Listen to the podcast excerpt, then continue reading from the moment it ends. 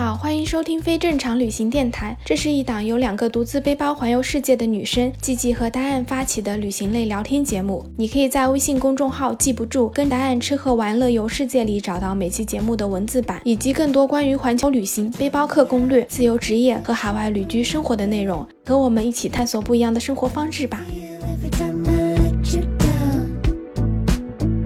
you're telling me I can't take this shit no more. Hello，大家好，我是季季，我是 Diane，。欢迎收听非正常旅行电台，这是一档横跨南北半球的旅行播客，带你用声音环游世界。好久没有来跟大家 update 我们的生活了。当然现在呢还在阿根廷，而我呢已经回到了国内，但是我们依旧继续着我们横跨南北半球的播客录制。那今天这期播客呢，就来跟大家聊一聊我们的双城生活 双半球生活。 对。季季，你已经回国一段时间了吧？那你最近在国内都在做什么呢？ 啊、我是回国，然后不是隔离了二十一天嘛，然后现在就算是出隔离一个月了。出关了，对，终于出关了。然后我是从我们家那边先去了浙江的嘉兴，在嘉兴那边我去我朋友的一个摄影工作室，因为我自己想要开一个摄影工作室，我就想说我先去学习一下，就不知道国内的大环境是什么样子，感觉自己就是得学一学，就是实际的操作是什么样子的。啊，不错不错。你多久没回国了？我其实是一年多，就疫情的一年半差不多吧。哦，对你疫情前就在国内。对，但是我每次回去三四个星期，然后可能有一半的时间我都在外面旅游什么，其实真正在家待的时间很少。包括这一次我出隔离的第三天，我就已经来嘉兴了。啊，。然后我就在嘉兴待了差不多一个月，然后我现在跟你录播客的时候，我已经在重庆了 啊，看你吃各种好吃的，好羡慕。 对，重庆真的巨好吃，就是各种酸辣粉儿，然后冰粉、凉粉、冰汤圆，然后串串火锅，哦哦，天哪，太好吃了！你回来一定要来重庆吃东西。对啊，就我觉得阿根廷的东西还是蛮好吃的，但是阿根廷美食总体来说很单调。哦，就比如说，OK，有烤肉、牛扒、嗯大饺子，就是那种炸的那种盒子，然后里面有肉什么的，嗯或者就是披萨，然后就是意面。就跟意大利也有一点相似，然后还有一个叫 Milanesa 的东西，就其实就是鸡肉或者牛肉外面裹一层面嗯包粉，然后炸的。然后好像真的就没有什么东西了，要不就三明治，就很单调，吃来吃去就这几样东西。我也特别想念国内的美食，啊、真的，国内真的吃的太多了。对而且你知道吗？我现在跟你录播客这会儿，国内才早上八点，嗯我已经闻到外面各种麻辣的味道。哦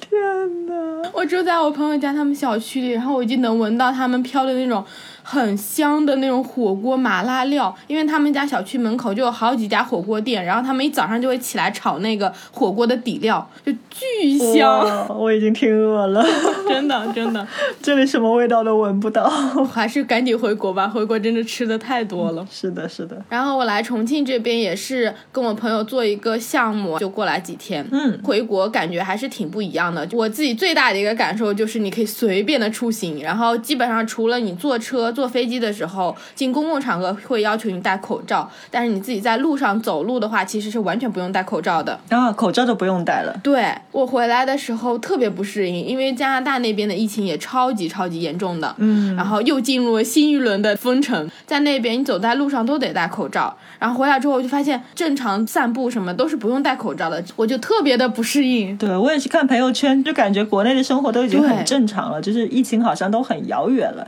然后有时候看那个新闻，就是说什么国内最近出现什么十七例新冠，已经是非常非常严重了。嗯，天啊，这里都一天好几万的那种。对就是在我们这个角度来说，这十七例已经是可以忽略不计的那一种。然后在国内，我看我的朋友们，就是所有的活动都已经正常了，想出去吃饭出去吃饭，嗯然后想出去聚会出去聚会。然后现在全世界各地其他地方都是还是非常非常严重的，各种宵禁啊，各种封锁。对，我现在就觉得国内超级好的，因为真的很方便。嗯，像我之前在加拿大的时候，也是哪里都不能去。我回国之前不是还跟你录一期说加拿大已经开始逐步开放，就是十人以下的那个户外聚会就可以了嘛。嗯，然后我回来不出一个星期，他们又回到了原地。对，最近又严重了。你那边的疫情怎么样？我那边也是，之前就是夏天就好了很多，然后很多国内旅行啊什么都开放了，就阿根廷那个边境也开放了。对但是最近的话，好像也是因为天气冷了，然后又有变种，然后巴西什么也特别严重，然后最近就是每天就新增一两万，就整个国家，你知道阿根廷其实也没有多少人，阿根廷的人口其实也就上海人口的两倍，嗯，就上海的一个城市的人口就已经是阿根廷一半的人口了，所以其实是想想你是很多的，比如说一天这里新增两万，那就相当于上海一个城市就新增一天一万。对，就是我也很多阿根廷朋友问我中国现在的情况，我说中国其实当时也就隔离六七十天，然后现在在境内已经没有任何的就是严格的隔离了，嗯，所以他们都不敢相信，他们说哇这么好，因为你想阿根廷还有加拿大也是，世界上很多国家基本上就是断断续续隔离了一年多了已经，对，因为阿根廷去年是三月二十号还是三月十九号进入全国大隔离，嗯然后就是一会儿松一会儿严，一会儿松一会儿严，没有说是完全的开放过，就疫情一直存在，真的一年多了。回来之后跟你阿根廷朋友是一样的，完全不敢相信国内可以自由出行。对啊，好羡慕你刚刚说到人口嘛，加拿大人口还没有上海多呢。啊！天哪，它才两千多万， 对，但是加拿大现在就是每天增长的人数也有小一万了，嗯，阿根廷最近的这个疫情又严重了，所以又开始了比较严格的隔离。像比如说首都布宜诺斯艾利斯，现在就是晚上七点钟，所有的地方都要关闭，八点钟你已经不允许在街上了。所有的这些健身房啊、舞蹈室啊，这些也通通的关闭，不让开，就是白天也不让开。嗯但是就很搞笑的，就是阿根廷每个省的规定是不一样的。嗯，有的省很严，像布宜诺斯艾利斯就是有这么多规定，七点钟宵禁什么的。另外一个省是到晚上十一点、十二点或者一点、两点才所有的东西都关闭。嗯，那其实这个宵禁，我觉得存在的意义是什么？而且它现在就是说有些省份很严重啊什么，但是它其实并没有切断国内的旅行。嗯，有很多城市根本就是连检测都不用检测，你要坐飞机去也没有人问你，只是在机场有一个那种测体温的机器而已。嗯规定的很严，但是执行起来根本就不严格。对我感觉这个规定只是给那些愿意遵守的人添了很多麻烦，不愿意遵守的人还是照样不遵守。对的，然后很搞笑的就是这边很多时候就是总统、法院，然后中央政府，还有各个地方什么首都政府都是对着干的，他们的意见都不一致。啊，比如说，就是因为疫情又严重了嘛，嗯所以其实中央政府是说要全国所有的学校要停课，嗯所有的学生都要回家上网课。然后呢，很多家长就不愿意啊，因为你想，如果小孩在家的话，那家长还要带小孩，然后小孩又很无聊，这样子其实是增添了很多很多麻烦，而且对小孩的学习也不利。对所以就家长他们也都去闹，然后有很多什么示威啊，我还看到新闻有大家就是全部搬了课桌，坐到总统府外面去抗议。哦，然后后来首都政府宣布说，我们不同意中央政府的做法。首都政府就是把这个中央政府告上法院。 What？后来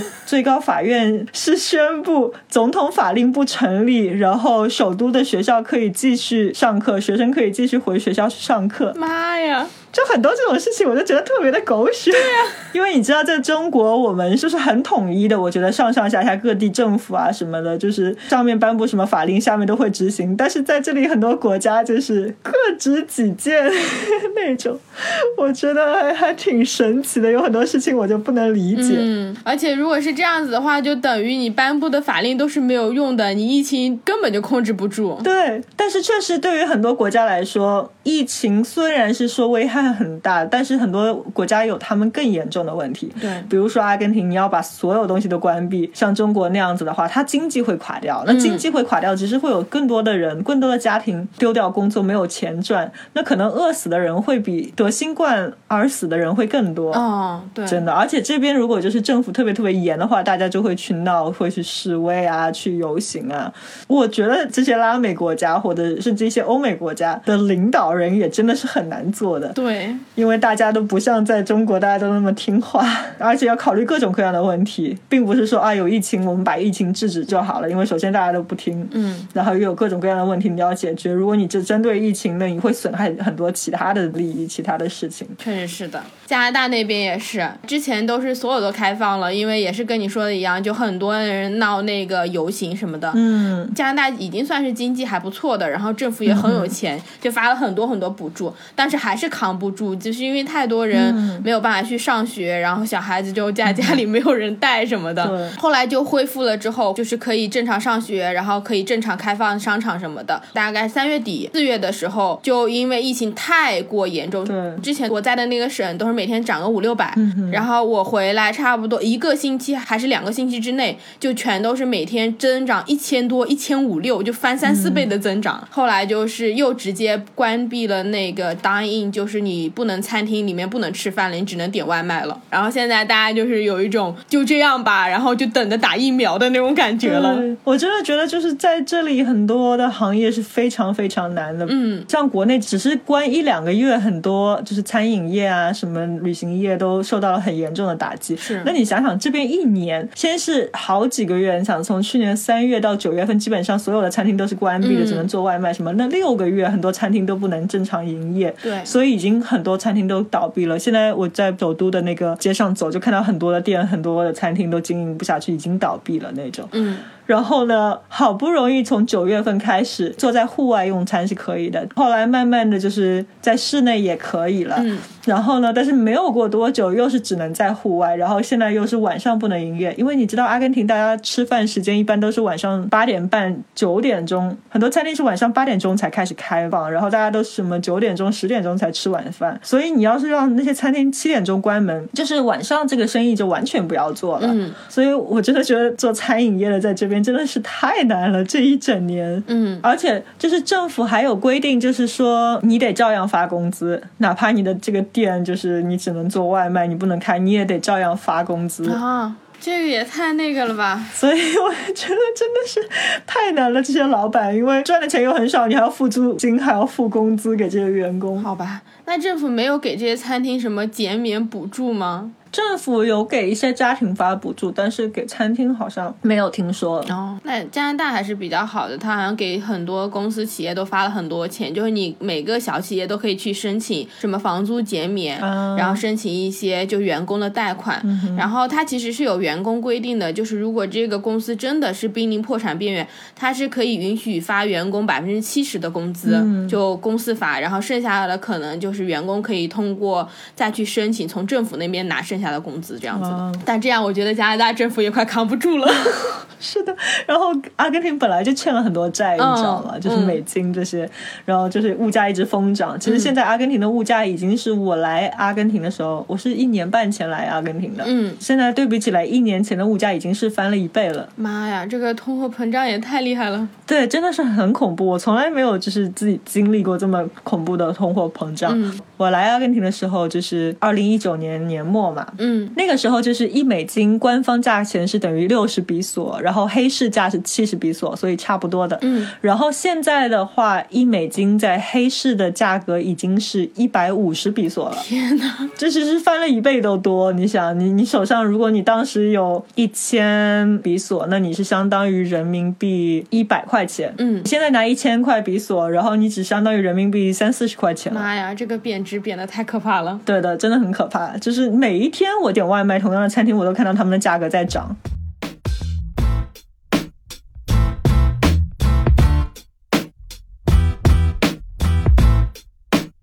那那边的话，现在他们有注射疫苗什么的吗？因为这边疫苗很有限，嗯，真的是很有限，就是可能政府也是没有钱买吧， 我觉得就进行的很慢。然后一开始是八十岁的，嗯然后七十岁以上的，一直到现在已经很多个月了。其实到现在也只有是六十岁或以上的才能接受疫苗，六十岁以下的都还不能去接受疫苗。而且现在阿根廷的这些疫苗都是你知道吗？一开始要说是从中国进疫苗，然后后来有什么问题好像进不了，然后又有买俄罗斯的疫苗，然后呢后来又是要从印度买疫苗，印度的疫情就是特别特别严重，然后印度又变卦了，本来说要卖给阿根廷疫苗，现在又不肯卖了，现在阿根廷要从古巴卖疫苗，嗯，就我不是鄙视印度和古巴这两个国家，但是这两个国家 真的是，你想印度本身就是他们自己国家都那么多问题，那么多人没有疫苗，嗯然后古巴也是，因为我也去过古巴，古巴其实就是医疗水平还是很不错的，然后也是非常非常多的的人学医。嗯但是古巴真是个物资很缺乏的国家，就什么都没有，连日常用品都很难买到。嗯对然后你还要从古巴买疫苗，我这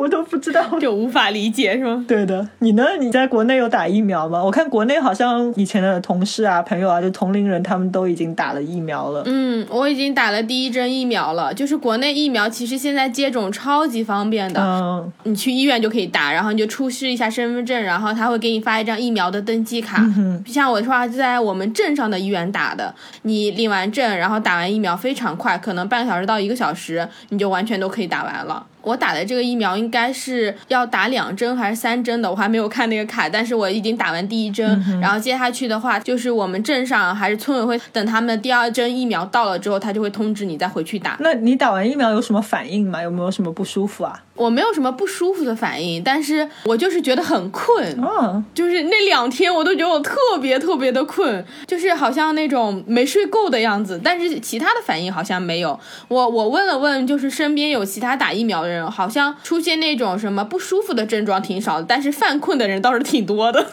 真的吗？真的。那国内打疫苗是免费的吗？免费的。我们家是属于很小的地方，就是小镇上的那个宣传措施做的好到位啊，就是村里面通知到每一个家庭，然后通知你一定要去打疫苗，然后你进去那个疫苗大厅那个告示牌都贴的巨大无比，因为很多老人或者说年纪稍微大一点，他们都是看不懂的，然后就字贴巨大一个，啊，还蛮好笑的。我们村里就是因为一开始很多人都不太相信，就疫苗有没有用，很多人都不愿意去打，包括一些年纪稍微大一点，他们观念就比较陈旧嘛，就是觉得哎呀不要去打针了，打针都不是一个什么好东西。对， 然后他们就会发什么补助，就是你去打疫苗可以给你发牛奶、发什么花生油 什么的，对我有看一个朋友圈的帖子，然后还有什么奖励什么超市的礼品卡什么的，所以说很多第一批打疫苗的人都后悔了，后悔打早了，因为现在打的话可以有好多奖励。对对对，就说一个很残酷的现实，嗯，说我觉得阿根廷的很多年轻人已经不需要疫苗了，嗯为什么呢？因为我觉得我认识的阿根廷年轻人一半以上都已经得过新冠了。我认识很多很多的年轻人，他们都说啊，我一月份的时候，或者我去年年底，我什么时候都已经得过了，我家人全都得过了，或者说我一月份、二月份我已经就是失去味觉、失去嗅觉一两个礼拜了，所以我也觉得我已经得过了。嗯，就是上个月我也去那个巴黎洛切的时候，然后我进到那个青旅，在中国就是我们打招呼是说你吃了吗？然后在这里你打招呼就他们会问你已经得过新冠了吗？ 这也可以，就因为在中国，如果觉得你得新冠啊什么还是很严重的事情，但在这里好像真的可能因为真的是得过的人太多了，所以得新冠就真的像得过感冒一样。嗯然后你得过了，可能你就有很多个月你就不用担心了。对然后比如说我之前去上一个舞蹈课，然后那个老师也是在说大家一定要戴口罩啊什么什么的啊，因为很重要啊。然后就是班里一大半的女生都已经说啊我们已经得过了，这也是蛮神奇的。不过他们心态真的好好。 对，就真的是我遇到的大部分的年轻人，他们就是啊得了新冠或者有症状，有的去做了检测，有的还没有做检测，就自己在家隔离个两个星期，然后就该干嘛干嘛。这真的是在这里得过新冠已经不是一件什么事儿了。嗯，就是提前达到了全民免疫。对我之前就是说，一个月前来到这个巴黎洛切的青旅，然后老板就问我：“你得过新冠了吗？”我们大家都已经得过了，所以我们都已经免疫了。如果你还没有得过的话，我建议你早点得，得完就不用担心了。就他也不是故意揍我，他也是好意。 对对对，他们是怎么判断就是自己已经得过这个新冠了呢？有的人就是有症状会去检测呀，嗯，然后也有很多人就是有很多新冠的症状，尤其就是你丧失味觉、丧失嗅觉，那很大的可能性就是你得了新冠。哇，那他们的那个身体素质真好。你看我们现在看新闻，很多都觉得新冠得完之后就很严重，还是挺危险的。对。听你这讲讲，南美人这跟感冒一样。对我说这些，其实并不是说我认为新冠有多不重要，或者我们就不应该去小心或者照顾自己，但我只是说一下我们这边大家的观点。很现实的情况，因为你说要是有办法，有这么多医疗资源，大家当然愿意像国内一样，就是能够打疫苗，然后能够执行下去。对但是我感觉阿根廷就已经有一种苦中作乐的感觉，反正我也没有疫苗，没有这么多资源，那大家就只能是心态好一点。里。对的，其实阿根廷的医疗我觉得还是蛮嗯好的，因为阿根廷以前是个发达国家，就基本上你去医院看病你都不用付钱的，哪怕就是我之前从马上面摔下来了，然后我去医院拍片啊什么，作为一个外国人，我是没有在这里交税的，嗯但是我都一分钱都不用付。哇！但是确实是得了新冠的人太多了，对然后又不像国内那种一个星期就可以建出来这么大的方舱医院，然后可以调用到这么多的医务人员去隔离大家，去照顾大家。 对你说到这个方舱医院，然后是国内效率，我立刻想到阿根廷人坐在那里喝马黛茶，没错， 就想起来你之前说他们隔离了还在那里分享马黛茶，这个画面感太强了，建不出来医院的。 真的是，就我们有时候会说，在国内，如果是在一些很闲的国企，然后大家没事干，会每天就是喝茶聊天。那阿根廷人也是的，其实阿根廷人没事干，就是不管是年龄大的人还是年轻人，二十多岁的，就是他们最爱的活动就是喝马黛茶聊天，天哪！然后还大家都传着同一个杯子、同一个吸管喝。哎呀，真的是太夸张了。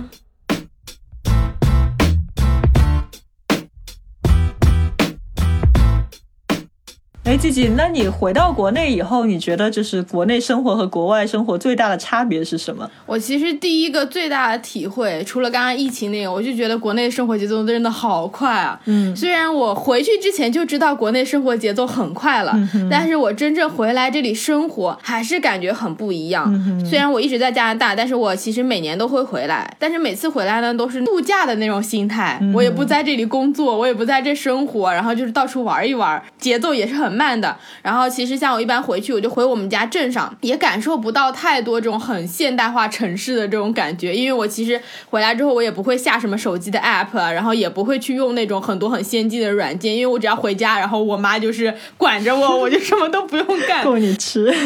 对对对。 然后我这一次回来之后，就等于我是要开始在国内生活一长段时间，我就开始下载了各种什么外卖软件、打车软件，开始用这些，我就发现，哇塞，国内超级方便，同时也是感觉到国内的这个效率和生活节奏真的太快了。对的，点一个外卖，二十几分钟、半个小时就送到了，我就说啊，怎么这么快？ 对的，我在这边阿根廷点个外卖，有时候要等一个半小时，对对对。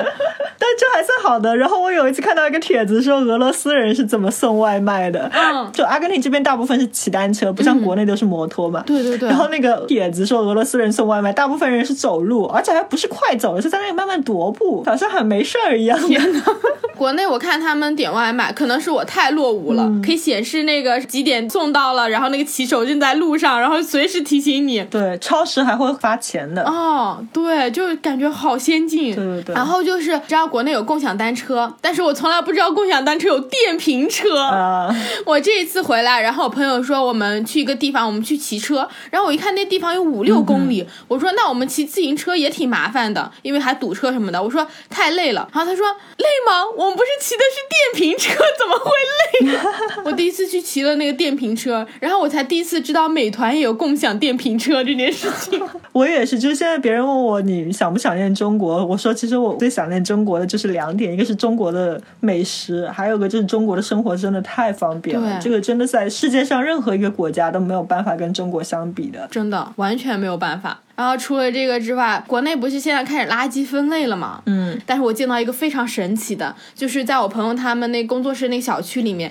他们垃圾桶是一整排，然后你要去刷卡的，你一张卡刷开之后，比如说它正面是刷那种其他垃圾，然后它就会打开那个垃圾桶那个铁的盖子，打开之后呢，就七秒钟时间你可以放垃圾，然后七秒之后它自己会自动关回来，然后你刷另外一面，它就会打开那个绿色的，就是厨余有机的垃圾，我觉得好神奇啊！居然是电动的。如果你是那小区的住户，你还去那边登记，你可以刷脸的，就只要脸刷一下就可以开那个垃圾桶。哇，好先进！自己真的太落后了，什么都没有见过。然后就是去坐公交车，我之前就是知道就是支付宝可以刷那个地铁卡什么的，但是我没有想到支付宝这么先进嗯哼坐那个公共汽车也可以刷。然后你支付宝一出来，它就会每个城市都嗯嗯有一个列表，然后你就可以刷。我去温哥华七年，前面我去的三四年，它的的地铁站都是没有公交卡的，大家全凭自觉，连那个打开关的门都没有，嗯就是你出去就出去了。然后那个票是一张纸的票，天哪！等到三四年之后，它才开始有那种自动，你可以刷卡，就是刷一下卡，然后你进去门打开的那种，就跟我们以前上海那种交通卡差不多。我在温哥华工作上班的时候，我就经常丢掉公交卡，我可能一年就要用四五张公交卡，然后回来之后发现全都可以在手机上，超级方便。我就出门不用带钱包，也不用带公交卡。你真是太久没有回国了，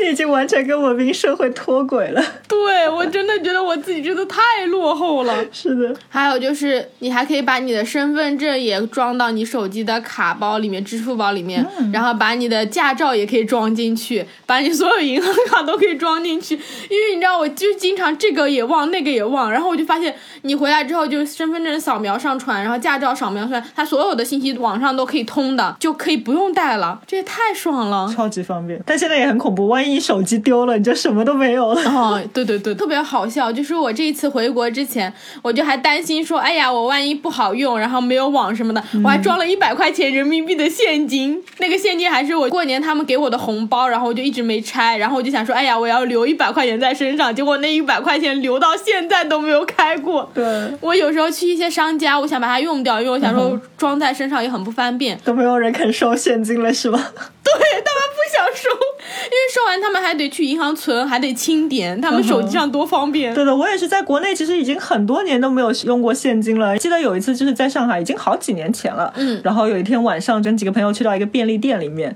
然后有个乞丐就问我们讨钱，我们就说没有零钱，然后那个乞丐拿出两张二维码，你可以用支付宝，也可以用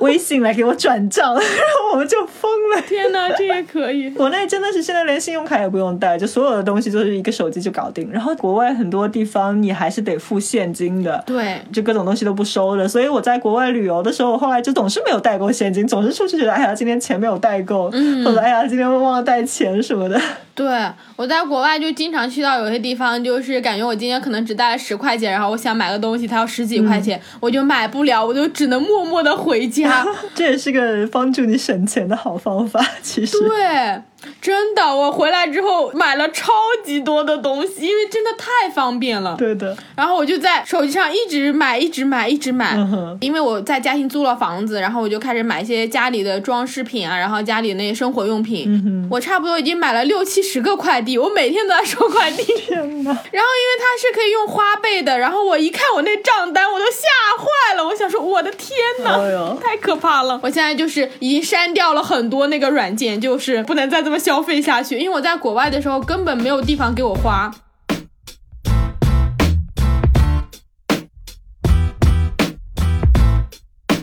那你说国内就是感觉生活节奏特别快，你这次是有什么特别的感受吗？为什么觉得国内的生活节奏特别快？ 哦，我其实是因为我回来之后，不是刚刚跟你说我去朋友的那个摄影工作室嘛，嗯，去了之后我才发现，哇塞，那个工作的效率跟我在加拿大的时候根本不是一个节奏。怎么说？在加拿大那边，我已经算是工作效率蛮高的，对，我也觉得你效率已经很高了。对，但是你像我帮一个杂志写那个文章，然后比如说那个杂志的编辑会给我发一个 email，然后跟我确认说，哎，我们这一期想要出一个主题，他就会跟我讨论说，你这样主题你跟我讲一讲，就是你觉得你可不可以写？然后我就会回他一个 email 说，啊，我觉得我们这一期的那个文章我可以写什么什么什么什么内容。回他之后可能是当天，然后他会第二天的时候再回给我说，我觉得这个主题可以，他可能从几个主题里面选一个出来，我再回他说这个文章什么时候要，然后他再回我一个邮件说什么时候要，然后我就开始写。这样的话，基本上来回就是两到三天。他每次给我一篇文章的那个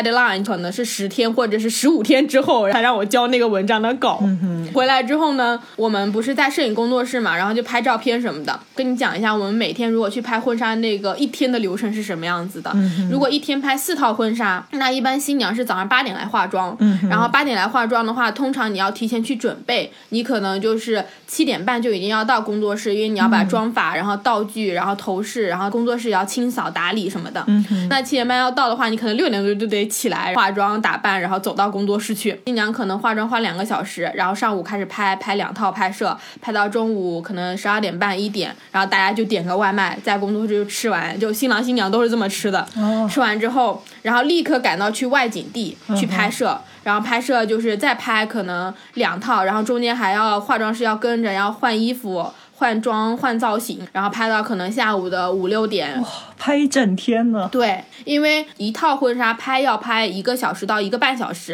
然后再加上你要去不同的外景地，还要换那个衣服造型什么的，所以就等于你每一套拍完加上前期后期的，可能要两个小时到三个小时左右。嗯，就等于你这一天都在拍。而且新娘她还会想说，我要拍一些什么夜景，可以放放仙女棒，或者拍一下什么落日夕阳这种。那拍完之后就已经是六点半七点了，啊然后你再从外景地回到工作室，基本上回来就已经是七点七点半哇。然后他们是当天就要选片的，四套婚纱的话，你底片会有八百到一千张。天哪，这么多！对，就新娘要坐在那里，就是要把当天所有的片子都看完，天哪， 你要看多久啊？就很久。精修的话一般是五十张左右，所以你等于你要从一千张照片里面选出五十张照片来是你要精修的。我、哦天啊哪，通常你会选几轮，先比如说从一千张选到一两百张，然后再从一两百张选到一百张以内，然后再从一百张以内选到五六十张。而且因为是你自己拍婚纱照，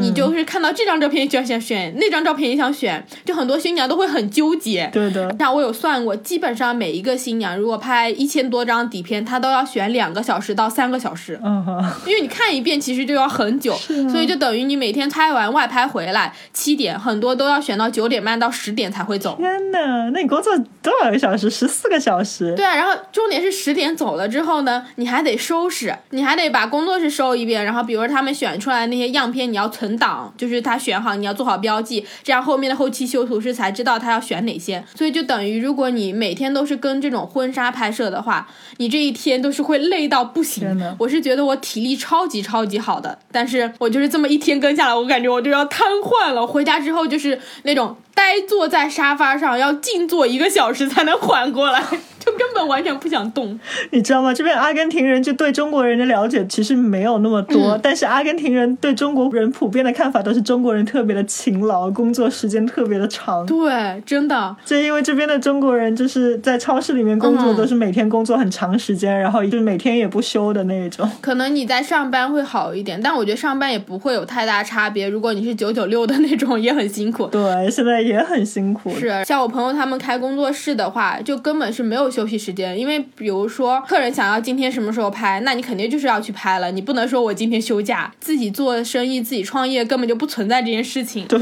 不过好一点是他们其实有淡旺季的，像最近比较忙的是因为四五六月份是属于拍摄婚礼婚纱的旺季，很多人五一结婚，嗯，然后很多人这个季节拍婚纱就是为了十一的时候结婚可以用，嗯，因为暑假的时候会太热了，就没有人要出来拍外景什么嗯的，所以暑假就七八月份是他们的淡季，然后旺季的时候就真的是超级无敌忙，就等于像我刚才讲的这样的婚纱拍摄，你可能一个星期要做四五场。嗯天哪！就是高强度的工作，这中间你可能还会接一些小的那种单子，比如说拍什么宝宝照、亲子照，然后一些什么个人的写真那种会轻松一点，但是就是你可能一周都是没有休息的，所以就特别的辛苦。也很充实，挺好的。 我跟你讲，已经是我觉得节奏很快的，但是我有看到他们如果拍婚礼的现场，很多人就早上去拍那种什么新娘伴娘，然后他们穿那个晨袍，然后化妆什么的，早上拍完，然后摄影师会现场坐在那里修片，中午就给你出预 告。天哪！我在加拿大那边，然后我也有认识一些婚礼的摄影师，嗯然后加拿大的那个预告是我拍完今天这个，然后三天到五天之后给你出预告，一个月之后才给你出成片，完全不是一个节奏的。 天哪！这还是中国人的效率，如果是老外的话，他可能有时候出预告就要出到一个星期之后，然后给你出成片可能是两个月之后的事情了。哦，两个月等到都忘了自己拍了什么照片了。对对对对对，真的会。除了这个，就是我自己工作上的感觉，然后也是我们播客最近也做了一些访谈什么的。嗯我是也觉得回来回国内之后，你就可以有机会接触很多很多不同的人。因为之前我在加拿大，然后包括你现在在阿根廷，你真的要跟他们联系，其实还是很不方便的，有时差。对然后回来对之后，我就发现我跟很多人开始联系，就跟他们沟通说可不可以录合作的采访什么的，就沟通顺畅很多，而且国内真的效率很高，很积极，就是你跟他们约，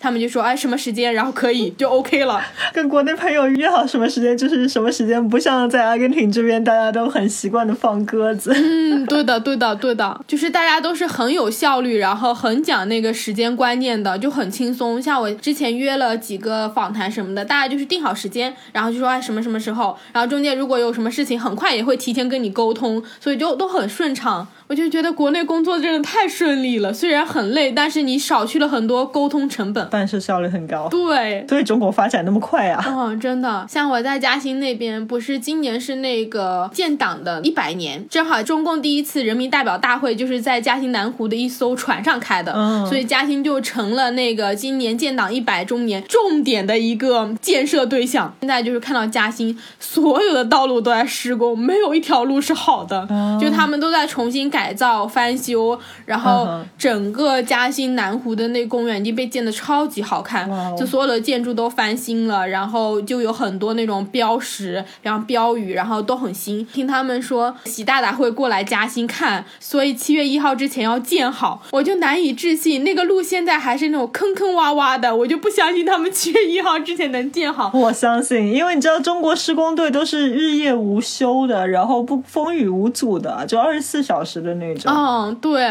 我有时候看到他们在施工，我觉得真的好辛苦，然后速度很快。然后你要知道，我在加拿大的时候，加拿大的那个建筑工人是加拿大工资最高的几个职业之一。哇哦，他们的薪资是很高的，他们因为劳动力成本高嘛，嗯所以他们可能有些职位的工资时薪可以达到二十五到三十五一个小时。天哪！就是在加拿大，你一个设计师，嗯哼就一个白领都不会有这么高的工资的。哦，但是他们的建筑工人有些可以拿三十多，然后甚至更高的工资。他们的工作时间是这样子的：我之前住在我们家门口也是在翻修一个路，然后那条路翻修了差不多一年吧，你知道吗？他只是修一个下水道，他们居然能修一年。我有时候早上去跑步，我就去看他们是怎么工作的。他们可能八点钟来工作，工作到十二点，他们就要午休了。然后午休的话，午休一个小时，然后每个人就会去买一杯那个 Tim Hortons、喝咖啡、吃甜甜圈。午休一个小时之后再来工作。如果夏天他们天气太热的话，他们好像还有额外的补助和额外的休息时间，因为说那个是属于高强度作业，在比较恶劣的环境下作业。我就想说，这也太爽了吧！我有一度都觉得我要去应聘建筑工人 了，而且他们的工种分得很细，嗯哼，就是引导那个交通的，他会举一个牌，就是 stop，然后让你停下来，那个就是一个工种。哇！一条路如果在修路，它前后两头都会有一个举牌的人。我在阿根廷也是认识一个朋友，就是他也是在南部，嗯就在巴里洛切那里，然后他最近在盖一个小木屋，然后呢，他就告诉我，其实那个进度很慢，已经盖了很久了。为什么呢？因为他聘请的那个工人，就是工人需要钱的时候，他就会来给你干活；然后他不需要钱的时候，觉得一个月工作几天就已经钱够用了，他就不想来给你干活了。然后如果你让他干太多活，他还会抗议啊、投诉你啊、去告你啊、干嘛的。你知道这边人还是工作工作就要喝个马黛茶嗯，下午还要喝个大午茶，叫 merienda。天哪， 工作累了，你还要请他喝啤酒。 我的妈呀！所以他盖一个小木屋，就盖了一年多，还在盖。哎不得不感叹国内这个生活节奏，就是你很快就能理解为什么国内能够发展的这么快。然后像加拿大其实也是经济发展也比较停滞的对，这也是我为什么会回来的原因。我就觉得在加拿大可能就是一种已经在养老了，真的你好像就学不到新的东西，然后你也接触不到很多新鲜的事物，我才想要回国内的，因为就是真的觉得自己待在加拿大接触的范围太小了，就感觉自己二十八九岁、三十岁的时候就已经过上了六十岁的生活。回来之后就是也很忙，但是也觉得自己变得有生命力很多，就是充实很多。对的。那你之后有什么打算吗？嗯，我现在回来就是想说，在国内先待个一年两年，然后首先是要到处玩一玩，因为好不容易没有限制可以自由的那个玩，所以我其实列了好多想去的地方，像我现在就已经在重庆了，然后之后可能还想去贵州，然后四川那边就到处走一走。然后另外一个就是刚刚讲的，就是我想要开自己的摄影工作室，做一点自己的事情，因为确实在国内的话，相对来说你能接触到的人，然后资源都会比在国外多很多，而且工作起来的那个效率，大家的那个工作的劲头真的是不一样的。像我现在开始接触我身边人，我就感觉你跟他们合作会很快，然后他们可以带给你很多新的想法，你就是会有那种感觉说，你跟这些人在一起，你是能把这一件事情给做成的。但是我在加拿大的时候，就是会觉得你想要约一个人去吃个饭，谈一个事情，那个周期会拖到你的热情都消灭了，都还没有。完全理解。所以我自己就想说，我在国内的时候，反正就多玩儿，然后努力工作，继续我们录播客，可以做更多的访嗯谈，认识更多有趣的人，然后分享更多有意思的故事给大家吧。 我们一起嗯加油！这就是我们这一期的播客啦，跟大家 update 一下，我跟戴安两个人还是横跨南北半球的生活。之后呢，我们也会继续通过播客来跟大家分享更多我们旅行上，然后生活上好玩的事情。那咱们就下周六的时候继续闲聊全世界，拜拜拜拜。 You're telling me I can't